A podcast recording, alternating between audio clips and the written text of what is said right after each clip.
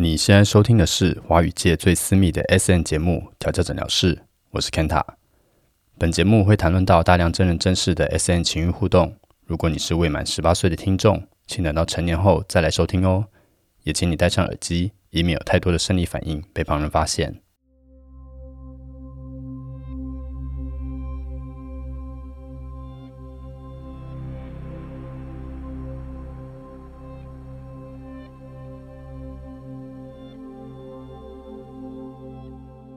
嗨，各位听众，欢迎在二零二一年继续收听调教诊疗室。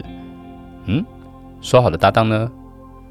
嗯，因为搭档的录音时间我们敲的有点晚，所以这一集呢还是由我担任主持。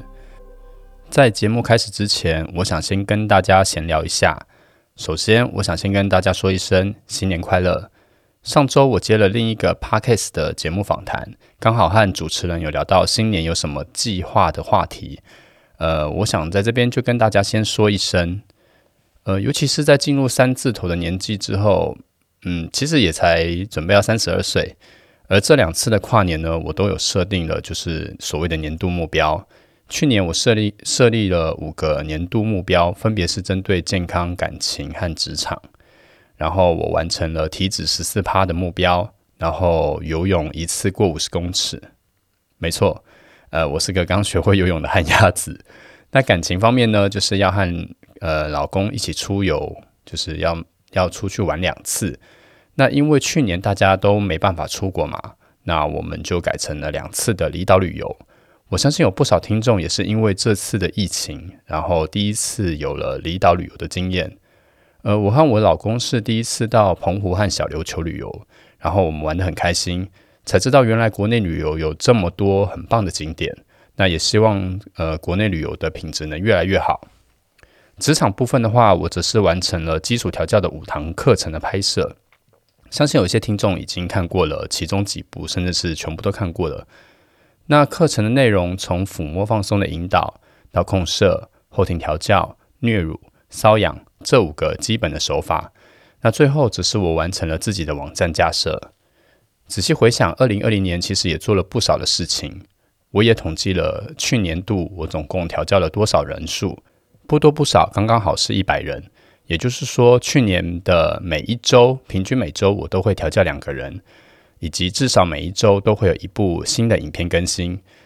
去年我总共推出了六十八部的新影片。当然，还有累积了将近十八万人次的推特追踪，虽然在上个月就一瞬间就消失了。我相信有不少正在收听这一集节目的听众是来自推特的榜友们，谢谢你们的支持。二零二一年，我定定了新的年度目标，同样也是针对了健康、感情和职场三个部分。在这，我就分呃特别分享关于调教的部分。今年我想做三个不同的新计划，第一个呢是推坑计划。第二个是环岛计划，第三个是直播计划。详细的内容我会在这几天放在 Telegram 和 Instagram 的官方账号上面，欢迎有兴趣想要了解的听众，呃，追踪和订阅加入。另外呢，我想要鼓励大家多多在 Apple Podcast 上面评论，因为最近真的是没什么人来上面评论留言，所以我也不知道大家到底在想些什么。呃，我知道有一些听众会到我的呃，像是 IG 跟 Facebook 上私讯我，但是你们私讯的问题，其实有很多听众也会私讯相似的问题。那其实我我觉得一直这样重复复制贴上那些我的答复，我其实觉得有点累。那如果你们是在呃像 Apple Podcast 上面直接公开的留言评论，其实我就可以在节目上直接跟大家说了。那这样子也可以直接解决掉。不少人也有相似问题的朋友们的问题。那为了鼓励大家多多在 Apple p o c k e t 上面呢评论呢，然后另外一部分也是希望让这个节目让更多人听见。只要你有在 Apple p o c k e t 上面做五星评论，就可以截图并且私讯到调教诊疗室的 Instagram 和 Facebook 的官方账号，兑换 Kenta 的 OnlyFans 七天的免费观赏资格。如果你是 Enjoy 系统的用户，则可以到 First Story 留下五星评论。截图私讯后，一样可以获得七天的免费观赏资格。希望大家多多用行动，把更多人推入 SN 这个坑。在这边也先预祝各位听众们可以朝着自己更理想的状态前进，在这崭新的一年留下美好的回忆。那我们就正式进入第二季第一集的主题吧。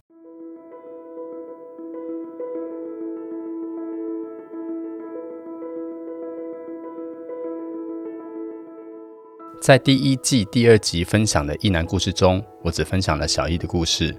虽然他的故事还有续集，但因为内容都属于比较高风险的调教，我只分享了其中比较轻口味的片段。等时机成熟之后，我会再和大家聊聊后续的故事。那今天我想要分享另一位异男的调教故事，这是发生在二零二零年十一月底的故事，其实就是大概距离现在一个半月前的事情。之所以会想要插播这个故事呢，有一部分其实是其实是我想要透过 podcast 上面来寻人的。呃，因为我的推特不见了嘛，所以 我现在能用的管道不多。那这次的主角呢，是一位已婚爸爸，在这边一样用化名来称呼他，然后他叫做峰哥，山峰的峰。为了让听众有更具体的想象轮廓，我在这边先大致描述呃峰哥的外形。虽然说他是一个已婚爸爸，但是他和传统爸爸的印象很不一样。呃，峰哥他年纪稍比我稍长一点点，今年应该是要三五或三六了。呃，会说是应该是因为我们在面谈的时候，呃，峰哥只有说他比我比我大三到四岁。呃，我表格上面虽然写年龄啦，但是。他写三十好几，所以我也不知道，所以我没办法判断他到底是几岁，所以我只能判断用当时聊天的内容来判断他的年纪。第一次面谈的时候呢，我们是约在捷运三重站附近的麦当劳。当时我因为提早到了，所以我就先到店里面入座。接近碰面的时间的时候，推特就呃，峰哥就用推特私讯我，他到门口了。呃，我就告诉他我在店里的位置。我就看着门口刚走进来的人，然后一边对照报名表资料的照片，然后我们就四目相对了嘛。然后就稍微我就愣了一下，我就在在想说应该是他吧。然后然后他也盯着我看了一下下，然后我就举个手跟他打声招呼。然后我第一个感觉就是他一定是照片骗人的骗，但是那个骗不是那种那个那个骗，我觉得是那种好看的骗，就是他本人比照片上。的他好看很多，而后来在聊的时候，他也说了，他其实不太擅长自拍。我也觉得他本人真的比较好看，然后他的外形就是呃单眼皮，然后浓眉，呃皮肤算是偏黑的，有在晒太阳的那种，没有太黑这样子。然后外形是那种耐看，不是特别帅的那种类型。然后他的 IP，他的档案上面是写他是一七六公分，七十二公斤。年纪我就猜应该是三十六吧，然后体格是属于那种精壮结实的体格，就是没有那种三十好几开始步入中年走中的那种感觉。然后他的脸其实我觉得看起来蛮年轻的，甚至我觉得他就是如果没说的话，你搞不好会就是一般人搞不好会误以为他其实可能还没到三或者才三十岁左右而已，算是保养很好的那种爸爸。然后他一坐下来之后呢，我就简单的自我介绍嘛。我就说嗨，我是 Kenta，就跟我之前几集有做那个自我介绍是一样的。然后我们就进入了主题，因为报名表上面有一栏是关于性倾向的调查。呃，如果听众们有填过那个报名表，应该知道我的报名表长什么样子。如果听众们好奇没有填过的话，也可以上去看一看我的报名表在写些什么。然后他的那个性倾向的调查部分那个栏位呢，他就填写了一数字一的一，也就是在呃。光谱的左边，也就是异性恋的位置。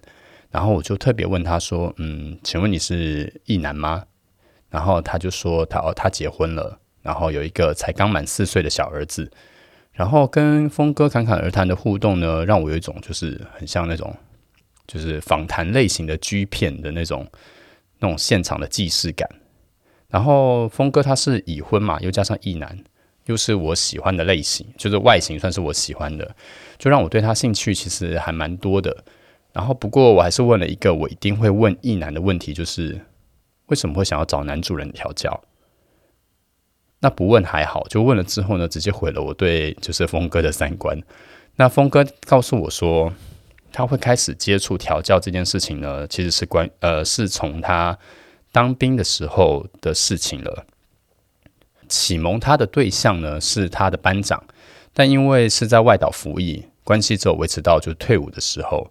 我就问他说，当时是什么样的情境，发生了什么样的事情，然后才会有这样子的呃互动或者是关系。然后他是说，他某一次在部队里面靠枪，就打手枪的时候被班长发现，然后班长就默默不，就是默默的远远的看着他，然后也不讲话，然后就看着他靠。然后他那时候峰哥也觉得。也没有想要特别的去闪躲这件事情，可能是因为部队里面比较封闭，又加上压抑的环境吧。然后又是第一次被被人看见他在靠枪，呃，同性这样看看着他靠枪，所以他觉得感觉很刺激，然后就继续靠，也没有想要闪躲，就在班长面前射了。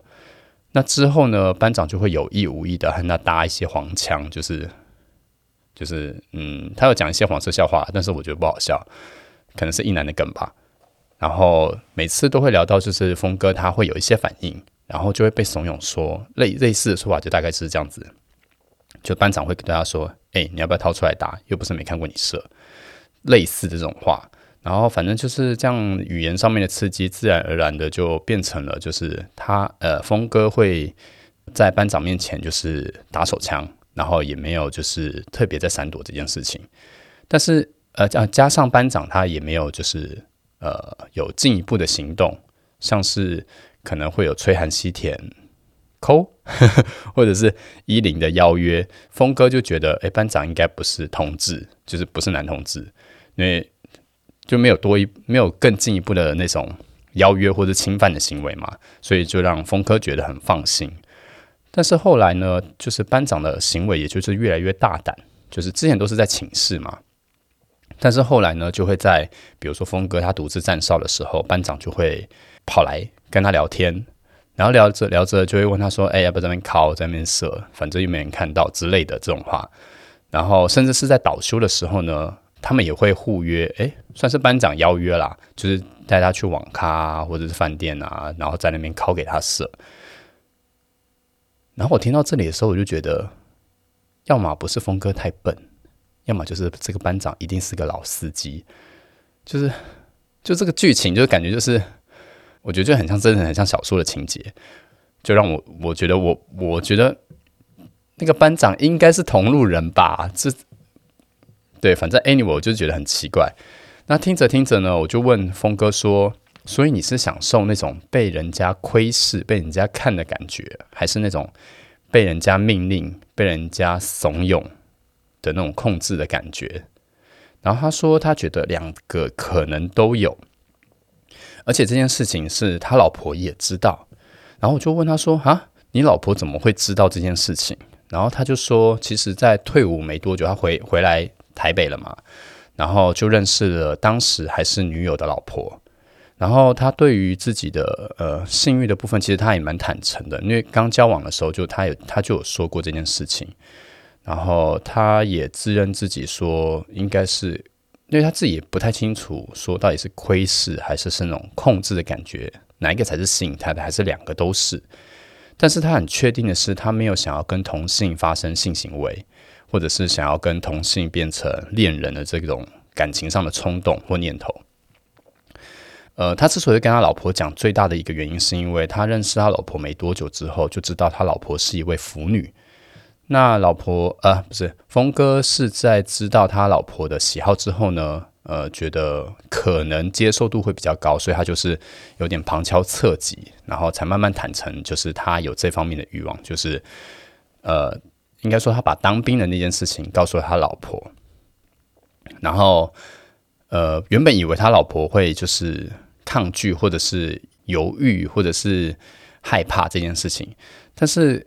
他老婆反而意外的接受，而且他之前就是峰哥之前有跟另外的男主人约调教的时候，呃，他老婆也说他想要看，所以他老婆已经看过他被其他男主人调教的现场了，而且看得很开心。我就想想，我就在想说，这应该是我听过，就是我近期听过最夸张，也，不能说夸张，最开放的异性恋夫妻的一个互动模式。然后我就问他说，我就问峰哥说，诶，那你知呃，你老婆知道我们就是你这次跟我面谈的事情吗？他说他知道，他跟老婆说，而且他有先把我的推特，就是还没还没被关掉之前的推特给给他老婆看过，然后他老婆就有说，诶，希望有机会可以看看调教的现场。那这件事情其实我就还在犹豫这件事。那我也问，呃，我也问过他说，那他为什么没有找想要找那个女主人调教的念头？那峰哥说，他其实刚开始的时候有试过，然后但是经验不是很好，然后甚至有几次有被强迫要当那种性奴，要强迫性交，然后他这他对于这件事情其实是其实是蛮抗蛮抗拒的，而且他过程中的时候，他会会一直想到就是。呃，当兵，然后他班长对他做的那些行呃那些事情，然后他就没办法在和异性互动的那个过程中感受到那种当时被干呃被班长控制的感觉。面谈结束后呢，我们就约了正式调教的日子。那这次的面谈就是让我印象蛮深刻的嘛，那也让我思考了很久，就是要怎么样设计这次的调教的环境跟流程。呃，最后我就决定把那个，呃，就我那时候的调教就不是在我的调教房了，我是把那个调教的地点拉到了三温暖进行。做出这个决定有几个因素，呃，比起自己的调教房呢，我觉得三温暖会有其他人在现场嘛，那更有机会就是进行像是窥视的这种互动，因为毕竟如果只是一对一，没什么好窥视的。那另外就是，我也想要测试峰哥他对于同性主人的调教喜好究竟是属于哪一种层次，是精神方面的控制呢，还是同性肢体间的互动？另外也是想要知道他可以接受到哪一种程度，就是肢体上的互动可以接受到哪一种程度。那调教当天呢，我们就约在了呃圆山花博附近的复合式的同志三温暖楼下。那那里是一个非常适合在都市内开心裸晒的好去处。应该有不少听众应该知道这个地方在哪。那我们当天到的时间是在平日的下午两点左右。那店里只有呃小猫两三只而已。那我就先带着峰哥换衣服，然后脱到只剩下一条内裤，然后把物品放在置物柜之后呢，我就带着他就是认识环境、巡场一下，就先走到楼上，再走到楼下。我觉得这样应该大家就知道我在讲哪里了。就最后呢，我们就还是决定要到暗房的空间进行当天的调教。那说是调教，其实也没做什么。我就是帮先帮他戴上了眼罩，然后遮住他的视线之后呢，我就把他的手双手绑在他的后脑勺，呃，就是手先举着，然后绑好，然后放到后脑勺这样子，然后命令他躺在那个暗房的大软垫上面，然后做仰卧起坐。那在他做仰卧起坐的过程中呢，我就是一边喊一上二下的口令，我就是想要扮演一下那种军中班长的那种感觉。那同时呢，也用单脚就踩在他的内裤上，隔着他的内裤磨蹭他的屌。那踩着踩着，他的屌型就变得就是变明显了。然后我就开口羞辱他说：“仰卧起坐肌肉充血的位置是这里吗？看来动作要再放的更慢一些。”然后我就加长了口令的间隔时间，做了超过大概三十次左右的仰卧起坐，直到感觉到峰哥已经就是开始冒汗，那撑着身体的肌肉也开始微微颤抖，那屌的充血开始变少之后呢，我才呃慢慢转换动作。那这个动作大概持续了几分钟，直到有一个路人就是走进了我们在的那个暗房的大通铺，那他那时候大概站在我们。应该有两公尺到三公尺的位置，呃的位置这样看我们，然后我就把踩在峰哥屌上的脚移开，然后命令峰哥改成跪姿，然后我就站到了峰哥的背后，跟呃在他耳边悄悄的跟他说：“哎，有人在旁边看你，一边靠枪哎。”然后他就嗯，然后嗯了一下之后呢，然后他就说在哪？然后我就用手摸着他的内裤。那也不知道什么时候，他的屌已经勃起了。他刚才在做仰卧起坐，到后后半段，甚至到快结束的时候，他的屌其实已经就是已经是软掉的了。但是我跟他讲的时候，我就一边摸过去嘛，我就发现他屌已经硬了。然后我就说：“呃，在你面前大概三到四个脚步的位置，干嘛？屌怎么突然硬了？”然后我就质问他，然后他就微微的发出了呻吟声，回应了我的提问。呃，我这时候就向门口的那个路人招手，就跟他说要摸吗？那那个人影才慢慢的靠近。但他就大概停在我们大概只剩下一步的距离的时候，我就把峰哥的屌从内裤的右侧掏出来，然后轻轻的用手掌心拍打他的龟头，然后就发出“嗯”的一声，然后身体就往后缩，然后就跟他说：“挺胸收小腹会不会？还要教吗？”我就压低声音命令他，峰哥才恢复成就是挺直的姿势，但是屌就是一路都保持着就是硬着的状态。然后我就抓出，呃，我就伸出了右手去抓住了那个路人的，呃，这是哪一边手？左手，然后就放在了峰哥的屌上。对方的手是有点冰啦，那也有可能是因为，呃，手感突然的改变，那峰哥就发出了一声比较长的闷吟的声音。那我就把屌的主控权交给了主，呃，路人之后呢，我就走到了路人的身后，然后对着峰哥说：“站起来。”然后身体继续保持挺直。那因为峰哥的双手是被绑在后脑勺嘛，然后又是跪着的姿势，所以他只能用就是缓慢又不平稳的姿势，就是慢慢的站起身来。那站好之后呢，我就对着路人说：“想捶他吗？”然后那个路人就微微的点头。就我还没下命令之前，那那个路人呢就直接把峰哥的屌直接就是含在嘴里了。然后我就听到峰哥发出了一声就是更更低沉的声音，那我就说：“安静。”然后我就是带着稍微严肃的口吻，就是说这件事，然后声明呃呻吟声就被吞了下去。接着我就走到了峰哥的背后，解开了他后脑勺的双手的绳子，然后命令他稍息。那因为被吹了酥麻感，然后他的身体就是一直带着微微的晃动。那没过几分钟之后呢，峰哥就突然开口说：“呃，有感觉了。”呃，我才刚反应过来呢，然后我就跟他说：“忍着，不准射。”然后就发出了啊啊啊的 呻吟声，就是我们都还没来不及反应，那同时就听到了呃路人，因为他喊着，就是他吹着峰哥的屌嘛，然后他就被呛到，然后就一直在咳，一直咳，然后他就口爆了路人。那这个路人呢，我觉得他就是很专业，很专业，就是咳完，就是他咳完之后稍微稳定之后呢，我本来还想要问候他的状况的，但是那个路人呢，就是继续把那个峰哥。的屌上的小就舔干净，应该是舔干净了吧？因为我也看不到。那反而是因为峰哥因为事后敏感呢，不断的扭动身体，一直想要闪躲，然后发出那种不舒服的声呃挣扎声。然后我就对峰哥说：“我都还没惩罚你，动什么动？”那我就稍微次声说到了一下，那峰哥才勉强的稳定身体，那努力抵抗从屌上传来的那种敏感反应。后来我就蹲下来对路人说。喜欢这个异男的奴屌吗？那路人就嗯了一声，然后我就继续对他说：“你很棒，帮他突破了第一次同性吹屌的经验。”那路人就站起了身来，然后看起来是要亲峰哥啦，但是因为很暗嘛，大通铺那边有点暗，就只亲到了脸颊之后，峰哥就直觉的闪避，然后路人就嗯，算是识相的就离开了啦。那我就站回了峰哥的面前，问他说：“还好吗？”